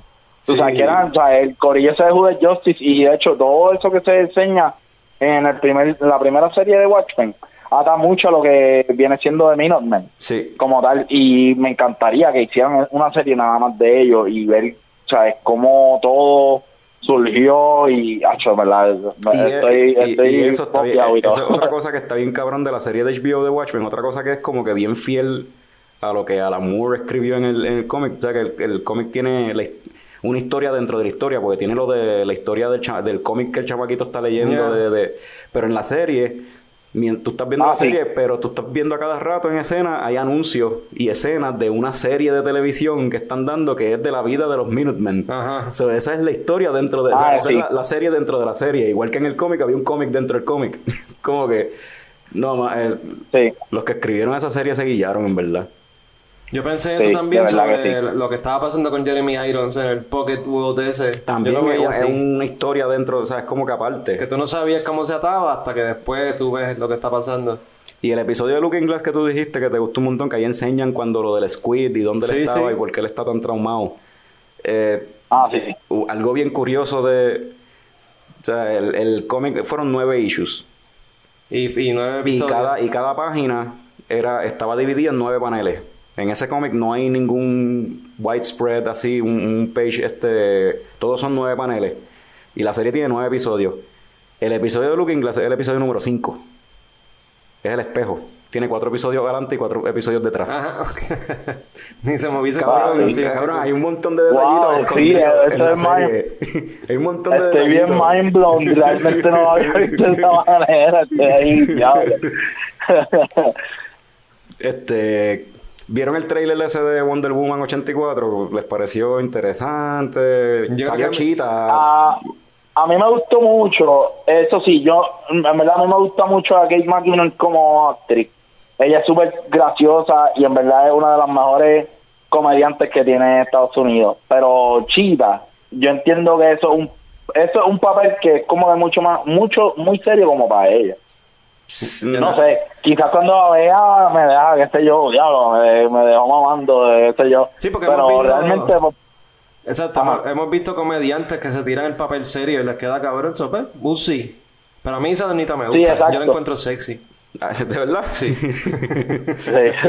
pero ella yo creo que ella no ha hecho, yo creo que ella ha hecho papeles serios, pero no, pero son menores. Yo no, he vi- no recuerdo ahora mismo ninguna película donde ella salga haciendo un papel serio, pero yo creo que lo ha De- intentado. debe haberlo, debe haberlo, pero no, no he visto nada. Pero Pero overall el Sí. trailer, yo creo que a mí me gustó más el primero. Pero este tiene sus cositas, no sé. A mí me gusta Gal Gadot como Wonder Woman bien caro. Y pienso que lo hace súper bien. sí, y en este trailer se Ah, ve, sí. se- en este trailer se ve hasta más cómoda dentro del personaje, pienso yo. Son cositas pequeñas, como las expresiones que ella hace, como que se ve bien inocente, pero no a la misma vez, no sé, es algo weird. Es que ella se ve, ella, se- exacto, ella se ve como que inocente. El, el personaje de Wonder Woman de ella es como que inocente, es sexy, es badass. Es como que todo en uno, como que dependiendo de la situación se pone miles diferentes sombreros, tú sabes. Ajá. Me imagino que en, esta, en esta película yo esperaría, porque pues es en el 84, es 50 años después de ella haber entrado al mundo, o sea, salido de Temisquiria. So, lo esperaría más, más como lo que fue Winter Soldier para las películas de Capitán América. Que ya Cap estaba acostumbrado a vivir en este mundo. So, me gusta, y pues va a ver entonces a Wonder Woman, ya no va a, tener- va a ser, quizás ya no va a parecer tan naif como en la primera. Pero ahora se invirtieron los papeles porque ahora es el Evo el que estaba Ajá, perdido. ahora este, ¿cómo es que se llama él? El personaje Chris Pine, Pine. ajá. este, ahora el jevo es el que está perdido, que Ah, sí. Que ahora tiene que aprender a usar un celular y eso. ¿Qué es tu teléfono? Ok. No, y en el Ya, trailer pues. la- lo enseñan a ella, eh, enseñándola a vestirse con la ropa de, de, de la época, igual que él a igual ella. que él a ella cuando Sí. ella salió de Eso Temisquiria. está, eso está fun. Ah, sí. Lo que sí es que no sé, no, todavía no estoy muy seguro del look de Cheetah cuando está full Chitara mode, tú sabes. Ah, Hay mucha gente que estaba como criticándolo. Bueno, vamos a ver cómo se ve en la película ahí polished. y Yo pienso que no debieron haberle enseñado eso. Y lo debieron haber guardado para cuando, pues, que la gente lo viera cuando saliera la película. Sí, pero pues, exacto, exacto. Va, va, para dejar un poquito de suspenso ahí, sí es verdad. este, Pues por lo menos yo cuando la vi, yo realmente en el trailer parece como si estuviera viendo Cats. De verdad. sí, sí, por eso. Pues, se ve así como que con, con ese flow de, tú sabes, realmente quiero ver la película, de verdad, porque ahí quizás nos explican ahí cómo entonces ella quiere como que, o- bueno, obviamente nos van a explicar cómo ella quiere como que ese, ese form como tal, pero no sé, yo entiendo que, que Chita es un papel demasiado serio como para para esa actriz. Pero, again, como te dije, quizás me deja, o sea, eh, me deja bien sorprendido, porque mm, esos actores, esos comediantes tienen una, unos, unos papeles así. Mira, este, ustedes vieron esta serie, Barry. Ah, mano, ese tipo eh, que también Bill es de Sí, este, no me acuerdo el nombre de él, Bill pero el actual, sí, sí, a papi, actor de que 100% full. Y, y yo hubiese pensado lo mismo que estoy diciendo con Kate McKinnon, que realmente son, como son comediantes así, no realmente no los veo como actores, pero después sorprenden bien brutal. So, en verdad, tengo muchas expectativas de esa película de Wonder Woman, tengo muchas expectativas. Yo, yo me imagino que va a ser mejor que la primera, porque la primera a mí me gustó mucho, excepto pues, el third act. Bueno, con me, lo de- me imagino lo que de te, gustó cuando la por fin la viste, porque en el cine te quedaste dormido, cabrón. Sí, pero, pero es porque estaba. Estaba tenía un par de cervezas encima o mojitos. Mojitos era, tú te habías hartado de mojitos, cabrón. Cuando fuimos para el cine, y el cabrón llegó bojacho al cine y se quedó dormido. Bueno, ¿qué, qué más? ¿Qué más hubo en DC Fandom? Eh, Suicide Squad. Ah, Flashpoint. Ah, hablen de Flashpoint. Vamos a hablar de Flashpoint entonces. Hablando Pues del, bien, el mundo en que, hablando del mundo en que estamos ahora, va, o sea, que ya la gente sabe lo que es un multiverse y cuestión. O sea, vamos a tener una película donde van a haber dos Batman diferentes de, de diferentes. O sea, vamos a tener a Michael Keaton, Batman, el Batfleck, este Ben Affleck, Ben va a Affleck volver. va a volver. Tú sabes, y, y quizás esta película lo que va a hacer es que va a abrir el multiverse y ese va a ser el modus operandi de DC ahora, como que, whatever, vamos a tener un montón de películas y sí, sí, es en continuidad, no es en continuidad, doesn't matter, es otro universo, ¿qué Que, importa? que, eh, yo, yo encuentro eso que está No, bien. exacto. Yo encuentro que eso está bien cool. Lo de como que, ah, es un, un multiverso y esto es una continuidad, esto es otra. Pero como que a veces me parece como que, diablo, de verdad es necesario tirarse una película para poder explicar eso. Cuando en realidad, cuando en realidad para mí lo que yo pienso es como que, para el carajo esta mierda de lo de que tienen que estar conectadas como Marvel. Marvel hizo eso y Marvel honestamente ya está con las manos amajadas porque todo tiene que conectar. Eso es lo que ellos decidieron al hacer. tú introducir ese concepto, por lo Pero- menos te, te dejan la opción de si tú quieres mezclarlas más adelante, pues dale. Por eso, sí, es, ok, es verdad, te deja mezclarlas, pero es que no sé si de verdad hace falta como que una película para explicar el hecho de que mi prioridad es hacer películas buenas, que creo que es la- lo que debería ser la prioridad, como que Aquaman es como que están, es del universo de Justice League, pero, Pero no, no. pero no tanto. Pero funciona, it works, tú sabes, la película funciona. Eh, y Joker tuvo cabroncísima y sabemos que es totalmente algo aparte. Y ahora viene la, trilo- la trilogía de Batman. Este, que no tiene nada que ver, so- pero de verdad hace falta tener que de- a mí una me película gusta, para explicar eso, no me sé. gusta la idea porque es como los cómics, mano. A veces están conectados, a veces no, no sé. Lo que sí me pompea es que la historia de Flashpoint está, está bien cabrona, so vamos a ver si en película se traduce bien eso. No, en verdad que sí, eso estaría brutal. Y que pues, por lo menos unifiquen todo, excepto al Batman ese de George Clooney que tenía tetilla. el peor Batman del mundo. sí, el de Val Kilmer. Hasta él lo dice. I'm sorry. él, él- él dice que él mató a la franquicia. Nacho, Batman ahí con dos cherry ahí, va, va. Ba- un ¿Verdad? Como ba- que- el ba- ese Batman tenía una batitarjeta de crédito. Yep. Never leave the cave without it. No, y siempre le eso- enseñaban las nalgas ahí como se estaban vistiendo y era bien fucking weird. Sí. Pero, pero eso, Qué eso de que va a salir Ben Affleck, va a salir este Michael Keaton, pues entonces quizás habrá la oportunidad que quizás salgan, quizás como hicieron en las series de, de DC de, de Flash y Arrow. Que si te dieron Crisis. lo de Crisis y ajá. salieron gente de diferentes series, de diferentes cosas. O maybe en esa película puedan hacer eso, no solamente Michael Keaton y, y Ben Affleck, quizás traigan otras. Bueno, mencionaron, mira, Ezra Miller cogió su nombre de Flash cuando conoció al Flash de la serie.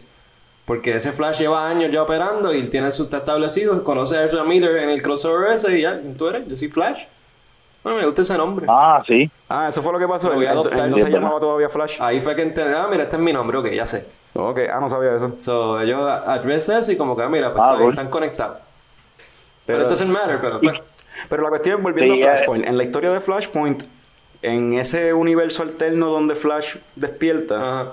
donde pues, que es porque él mató a. O sea, los papás de él sobrevivieron, so él nunca se convirtió en Flash, bla, Ajá, bla, y descojonó el timeline. ajá. Ajá.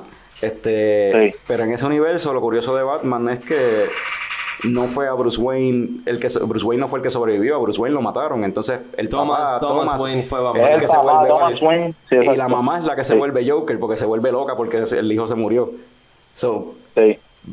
el hecho de que va a salir Ben Affleck y Michael Keaton me dice como que quizás este Flashpoint no tiene nada que ver con esa historia del Bueno, sí, cómic, a sí. menos que se tiren que Michael Keaton es- Bueno, es verdad, porque, porque Michael Keaton era también Bruce Wayne, como tal, es verdad. Sí. Bueno, aquí- A No, menos, a yo no menos- sé a qué menos más que lo cambien dicho. y se tiren que Michael Exacto. Keaton va a ser Thomas Wayne. Exacto, Que para mí que estaría cabrón también. Hablando claro. Pudiesen tirarse Estaría sí, eso estaría brutal, sí. eh, lo cómico de, de ese, ese evento, es lo- en los cómics lo cogieron para borrar el multiverse, porque había demasiados personajes y, y quisieron tener un clean slate y cogieron ese, ese evento para limpiar. Y aquí es al revés. Aquí es al revés, exacto. Vamos a crear un Sí, multiverse. fíjate, eso, eso es buen punto. Yo, cuando leí que, que, que Michael Keaton regresaba al papel, lo primero que yo pensé es que iban a hacer una, alguna Batman Beyond. Tú sabes que en Batman Beyond este Bruce Wayne ya es viejo. Sí, Sí, eso hubiese sido perfecto, me Y hubiese encantado. Y ahí fue donde yo pensé, diantre, vamos a hacer una cerveza, perdón, una, una, mira, una cerveza, una película, dale, dale, vamos a hacerla también. No, pero una película de Batman Beyond como tal, y en verdad me, me estuvo interesante. Ahora, eh, ¿qué me dicen de la Batman nueva? Eso, eso iba a decir porque ahora que mencionas lo de Batman Beyond, yo vi muchos memes y muchos fanáticos cuando anunciaron que Robert Pattinson iba a ser de Batman. Habían dicho de como Ah. que coño, estaría brutal que Robert Pattinson en realidad hiciera de Terry McGuinness, que es el Batman de Batman Beyond, y Michael Keaton, a la edad que tiene ahora mismo, sea Bruce Wayne, que es el mentor Ah, de- sí. Y Ese- fíjate, y con se- el pelito como lo pusieron en el trailer, se parece, más, parece más un Terry McGuinness Sí. que un Bruce Wayne. Sí. Pero ese trailer, Sí. a mí me gustó del trailer, fíjate, me gustó el, el feeling como que overall que parece que va a tener la película, como que la vibra que va a tener, como que, como que parece ser que va a ser como que una historia más real y, y noto que parece que se van a enfocar más en el lado detective de Batman.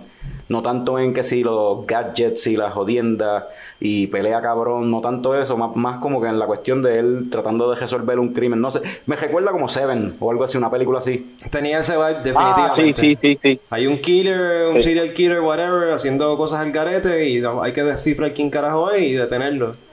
Pues me, me parece algo así, un viaje así de como que hay que detener a este serial killer y Batman está investigando el caso, no es que... Y pues Pattinson, Exacto. Pattinson se ve medio weird, como Bruce Wayne, pero el tipo es un actor, el que lo esté juzgando por las películas de Twilight no ha visto un carajo de películas de Robert Pattinson, Ajá. porque el tipo ha hecho... Es correcto, él tiene un montón de películas brutales. Brutales. The Lighthouse, en The Lighthouse seguí yo. Sí, The Y él tiene una también que, pero él tiene un par de películas que yo creo que se llama Good Time, Eh, Good que Life, creo que- también está brutal. Good- también Good- eh, está en Netflix. sí, High- no, es que hay una que es High Life. Y, y yo creo que Good Time es otra, sí, son dos. High Life y Good Time, y Sí. las dos son buenas. Tengo que Sí, ponerme el día en verdad, él es un tremendo actor. Este, eso sí, en, la, en, en el trailer noté diferentes villanos, pues vi al pingüino, vi a, a, Gatúbela también. Sí. eh, Gatúbela va a estar, va a estar también este, que es el villano eh, principal, este, que para mí el villano principal, de los villanos principales de, de Batman, el mejor es este, El acertijo. el acertijo, el de Riddler, Ajá. que va a ser en esa película, sí. Está el pingüino, que, que casi se ve más que por un frame en, en, en el trailer, pero, o sea, eh, eh, ¿cómo es que se llama ese actor? Colin Este, Farrell. Colin Farrell no se parece para nada. No. Con los prótesis que le hicieron se ve bien gordo y bien diferente, o sea, no sé cuán importante va a ser el papel de él en esa película, pero Yo sé que el, me gusta el, esa cuestión, el vibe. No, no, todavía no estoy muy convencido de él. Cuando lo vi por primera vez él entrando como Batman en la escena, o sea, que lo parece como si lo llamaran. Ahí todos los policías así, tienen la escena cojalada, hubo un asesinato y Batman llega. Como que enseñan las botas y qué sé yo, y la forma de caminar, la postura, me- de primera instancia me estuvo medio weird, de como que, ok, esto me va a tomar un ratito acostumbrarme a verlo, como, porque no, no, no sé, no estoy acostumbrado a ver a Batman así caminando. pero que tú dices, interactuando con los policías como si fuera el gobierno No, es la postura de Robert Pattinson y como el, el, el, el body type de él, que es como medio lanky, alto, jalado, qué sé yo. Pues no sé, como que me estuvo medio weird, pero nada, whatever, eso es estupideces, en verdad. Sí, quizá dentro del contexto de la película, pues no esté... Dentro del contexto de seguro tiene sentido porque su- lo que dijo el director, Matt Reeves, dijo que esto es un Batman que lleva un año y medio siendo Batman. O sea, en realidad el tipo todavía No, él no ha definido bien cómo ser Batman, cómo intimidar, cómo esto. I'm vengeance, tú sabes. No, no sabe cómo hold back. So, la encendía que le mete el tipo ese Esa de la pandilla. Diablo, le metió una pela, cabrón. Sí. So, ajá, Bueno, yo había leído que esta película es basada en, en el segundo año que él es Batman como tal. Hay un, hay, hay, yo no, yo sé que está Year One. Year Sí. One es un, de hecho, un libro de Frank Miller que Brutal. cuando él tenía bajo Batman y eh, de hecho es una película animada y está brutal. Pero esta, la película va a ser basada en, en el segundo año de Batman, que no sé si realmente salió como libro o, o cómico como tal, pero que también va a ser atada a una serie que tiene HBO Max que es de, se llama Gotham PD. Eso mismo iba a decir. Entonces, Ah, sí, eso lo lo que van a hacer es como que eh, esa serie va a ser durante el Year One de Batman. Va, obviamente va a ser más enfocada en la, para la policía, pero va a estar pasando durante el Year One de Batman. Ah, ok. So, eso está nítido, como que tienes la película, tienes un tie-in series, tú sabes, bien como los cómics, tú sabes. Ajá. No sé, me- eso me Sí. tripea bien brutal. So, a fin de cuentas. Sí, a mí también. Para terminar lo del trailer de The Batman. Tan pompeado, tan, tan... Yo estoy bien pompeado. En verdad, estoy, yo estoy pompeadito, sí, verdad que sí. 2022, cuando sea que salga, pero... Va- Vamos a ver, porque pues, el, el cine ahora mismo está en una Sí. situación bien. Vieron. Su- Suicide Squad fue una mierda, pero tiraron ahora. James Gunn está haciendo otra. otra- es una secuela, es otra versión. Yo no, no entiendo bien, anyway, pero vi par de escenas y vi la entrevista con el elenco y toda la cuestión. Y esta promete, se parece más, eh, por lo menos el, el vibe, la- el, el feeling de la película parece más como Guardians of the Galaxy o algo así, un vacilón. Es un que- sequel, es un película, it doesn't Ah, sí. matter. Porque sale John Cena. John no. Bueno, será John Sí, Cena. y bueno, es, porque gente. es el mismo director, ¿verdad? James Gunn, ¿verdad? Es James Gunn, sí, el director de The Guardians. Pero hay un, el elenco es gigantesco. Pero ya sé por qué. Sí, porque, tienes, que, tienes que matar unos cuantos de Porque van a matar a par de gente. Porque de- de- esta vez de verdad va a ser un Suicide Squad. Porque en el, en el pietaje ese que, que enseñaron y las entrevistas con el elenco hubo alguien que mencionó Don't get too attached. O sea, porque pues Ah, tienen personajes como locos y es porque se van a morir todos. Y un montón de actores que va, o sea, están lo- los que funcionaron de la original, está Harley Quinn ahí, Está Jai Courtney como Boomerang que bregó. Sí. El que hizo de, de Rick Flag, que no me acuerdo el nombre, pero él- yo pienso que le metió Este, también. Ajá. Eh, había, Pero había entonces aña- más. añadieron- Ah, Amanda Waller también vuelve. Amanda misma. Waller, vuelve, la que hizo de Amanda Waller, este, Viola Davis. Pero entonces añadieron a Idris Al- Elba. Quitaron a Will Smith para poner a Idris Elba. Pero no es el mismo carácter. no, no, este, este, este Bloodsport es que se llama. Sí, no conozco mucho de ese carácter, pero parece que es bastante similar. Pero va a salir King Shark. sí. Sí. Polka Dot Man. Ah, King Shark en vez de Killer Croc, ahora cogieron antes a King Shark. King Shark. Y Polka Dot Man. Es que- y un par de villanos ahí. Villanos bien rebuscados. Sí. que como que nada que ver. Que nadie... Weasel, cabrón. Weasel. o sea, para matarlo. Eso es para matarlo. Yo Sí, pienso sí, que la película va a ser un vacilón. Como, como Guardians, tú sabes. Sí. O sea, esa, pues, yo, te- yo pensaba que es como que, eh, whatever. La primera fue una mierda, pero pues, si James Gunn está ahí envuelto, pues quizás va a ser, eh, quizás valga la pena verla. Sí. Y por lo que vi, Exacto, pues, es que, es que James, James Gunn le gusta como que la dinámica está como que mucho más comer, o sea, en- envolver lo que viene siendo el, el elemento de comedia en esas películas como en Guardian. En Guardian funcionó brutal. Pues tú los ves ellos peleando y discutiendo a la vez. tú sabes, me- sabes, eh, matando un monstruo mientras están como que, ah, esto, lo otro, qué sé yo, tú, lo otro.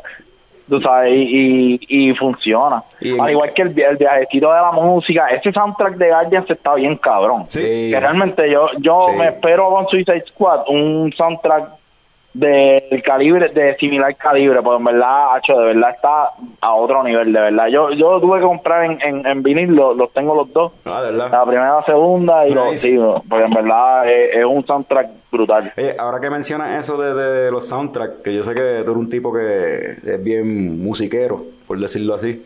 Este, es hace, hace mucho, hace muchos años cuando nosotros hacíamos videos, empezamos este invento, nosotros hacíamos videos. Y una vez que yo hice un video, una, una, una compilación, una, ¿cómo es? Un compilation, preguntándole a diferentes Ah. brewers de cervecera y homebrewers también. Y la pregunta era una pregunta bien interesante de ¿qué música tú pones para bruciar? Wow, eso es, mira, yo en yo siempre tengo música puesta en, en siempre que estoy trabajando, pero yo soy bien variado. Tú sabes, yo escucho desde desde rap old school, de que Grave Diggers, Wu-Tang Clan, hasta los otros días tenía un playlist de de de jazz japonés de los 70 Ah, diablo. que estoy bien jugueado escuchando. Sí, mano, brutal. Eh, también escucho pop rock, eh, me- o sea, eh, soy soy bien soy bien rockero como tal, como dices por ahí. O sea, pero en verdad yo realmente escucho, te puedo hablar de cualquier tipo de, de, de estilo de música como tal. Eh, de hecho, ahorita viniendo para ahí, está escuchando un montón de soul y de funk de los 50 y 60 y eh, le estoy dando duro a eso. So, esta semana de seguro cuando esté trabajando, pues eso es lo que voy a estar tocando. So, no tiene, Pero un, no, tiene un- porque- no tiene un género específico a la hora de bruciar como tal. No, es el, el vibe como esté. Como todos los días, yo me levanto por la mañana, me hago café y lo primero que hago es tocar música nueva. O sea, eh, cada día yo estoy tratando de buscar música nueva y, y viendo diferentes géneros diferentes de, de música desde, con- desde ahora mismo hasta antes, vieja. Tú sabes, la discografía, por ejemplo, esta semana, me- me- un día me levanté y desde la mañana estuve escuchando Prince todo el día. La, discografía completa de Prince, que en verdad esa es una de las leyendas de, de la música como tal, ¿sabes? Y otro día voy y escucho, qué sé yo, este de... Taylor Swift. Sí. Viste, tampoco a ese nivel. pero, pero viene siendo más un poco, tú sabes, yo soy siempre bien variado. Eso sí, lo más que me gusta escuchar cuando estoy haciendo cerveza viene siendo hip hop viejo. Ya sea MF Doom. MF Doom a mí me encanta un montón. Este Wu-Tang Clan. Para mí son como los dioses de Sí, mano. Y todavía le están metiendo, no, no el corillo entero, pero de vez en cuando se tiran pendejas por ahí. música Sí. Risa hace lo suyo, Ghostface que ha hecho par de, par de cosas. Es de los más activos que se ha quedado. Sí, Y Meth, obviamente, Ah. aunque Meth se está tirando más para el acting, haciendo una carrera como actor, tratando de hacer una carrera como actor, pero sí. Pero por lo menos todos han estado ahí en el, en el, en el espectro musical como tal. So, tú siempre estás con, ¿cómo es? De cara a la música, facing the music como Ted. tremendo, Tremendo segue, wow. Tremendo segue. Salió Ted Face the Music, la tercera película de Ted. Está disponible para rentarla o comprarla en las plataformas digitales. Rentarla por tan solo $19.99, casi nada. Regala. Regala, ¿verdad? Chach. Pero pues es que la película iba para el cine y pues por la cuestión del COVID decidieron no tirarla en el cine y simplemente tirarla en las plataformas. Ese modelo puede que funcione porque, pues, o sea, si tú fueras a verla al cine, tú sabes, son 10, 12 pesos, allá afuera son como 15 pesos por persona la taquilla. Una familia, tú sabes, puede gastar 60 pesos Sí. en la entrada. Entre las concesiones y eso. Estás en tu casa, eh, pues, por 15 pesos, toda la familia ve la película. Quizá para uno solo, pues no, no tiene sentido, tú sabes. Pero y si tú y yo hacemos un serrucho, tú pones 10 y yo pongo 10. Ahí Y yo pienso vemos. que está... Y hacemos un review en el próximo Sí, episodio. sí, eso, eso sí se puede hacer. Un serrucho entre par de panas, yo entiendo Ah, que eso sí se puede hacer. Sí. Y pues, Sí. apoyando a las películas que están saliendo, porque pues mientras los cines estén cerrados, quizás ese va a ser el modelo going forward. Ujú. Bueno, pero ya empezaron a abrir allá en Estados Unidos y por ejemplo New Mutants, ¿Salió New Mutants? Tenet, la están enseñando en algunas salas ya. Es un Ah, ¿verdad? es un- Tenet. Es un bad trip Que porque yo estoy loco por ver Tenet y yo no sé cuándo eso se Ah, vaya a ver aquí en Puerto mano. Rico, mano. Yo también. ¿Han salido reviews de, de Bill and Ted ya? ¿O De Bill and Ted no he escuchado, pero sí sé que ya hay gente que la ha visto y han tirado reviews, New Mutants también y Tenet también. So, no sé. yo de tener no quiero ver ningún review, no quiero Yo ver no, nada. yo tampoco menos. Yo quiero ver la película. yo no quiero saber yo nada. también. ya yo vi el trailer, eso es suficiente. Pero, Lo, lo otro es, bueno, ya lo habíamos hablado en otro episodio, como Mulan es algo similar, pero es diferente. Son 30 pesos por sí, Disney Plus nada más. cabrón, 30 pesos. Tienes que tener la suscripción ya, más pagar los 30 pesos. Sí. Para mí ese no tiene tanto sentido porque si como quiera la van a terminar tirando en Disney Plus a month from now, pues whatever. Yo no creo que la vayan a tirar tan soon como a month from now. Pero sí, eventualmente va a estar ahí en Disney Plus. Para eso yo de- puedo esperar. como parte de la suscripción, tú sabes. Pero por Exacto. Ted y ni- New, Mutants si lo ofrecen, quizás si alguien está dispuesto a hacer un serrucho, yo, yo me apunto. Sí, de hecho, Mulan también yo me atrevo a hacer un serrucho, pero entonces en vez de ser tú y yo, ne- necesitamos un- una tercera persona. tercera porque yo persona. no quiero pagar más de 10 pesos por. No, ya es too much, no.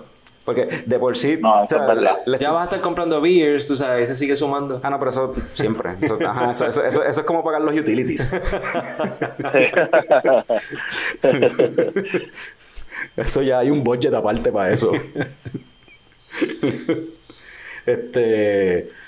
Pues yo vamos a hacer eso, vamos a ver Bill Ted entonces y para el próximo episodio tú y yo hacemos un mini review, non-spoiler review Dale. de Bill Ted, Face the. Music.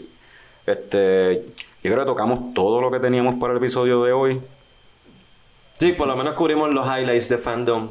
De fandom, ya, eh, fandom o fandom, como no sé.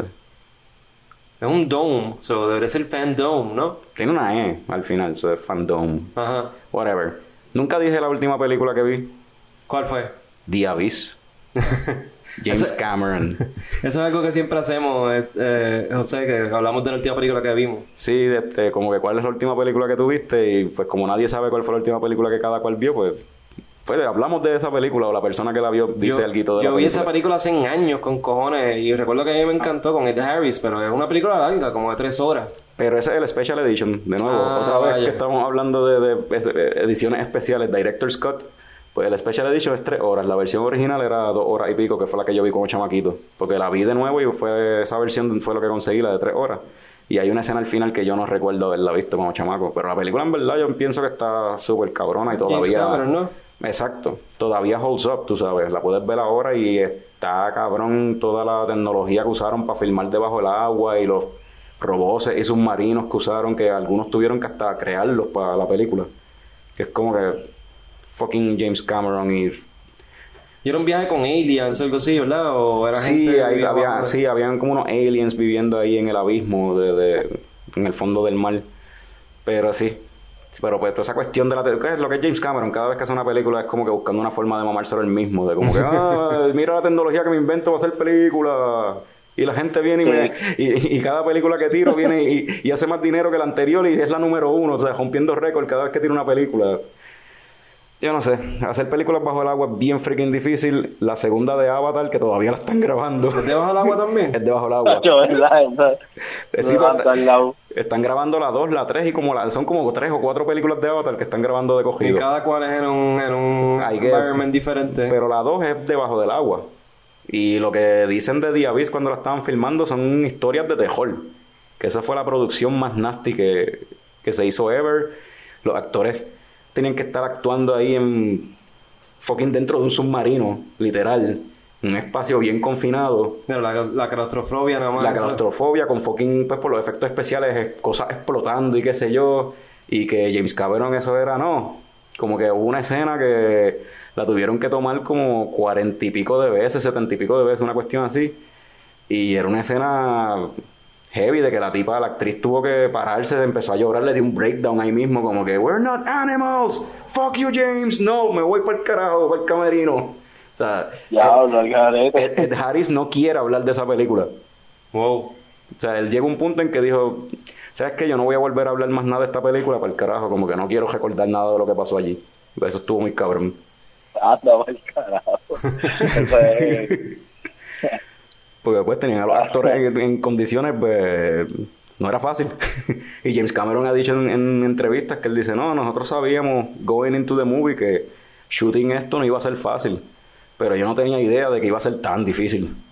O sea, el todo que iba a tomar en el crew, en el elenco, en él, en todo el mundo, como que ellos tenían, cuando estaban grabando, creo que yo leí que James Cameron y los que estaban bregando la parte de las cámaras y de esas jodiendas, ya estaban como que en un- unos vessels aparte, debajo del agua, en una piscina gigante que era donde grababan.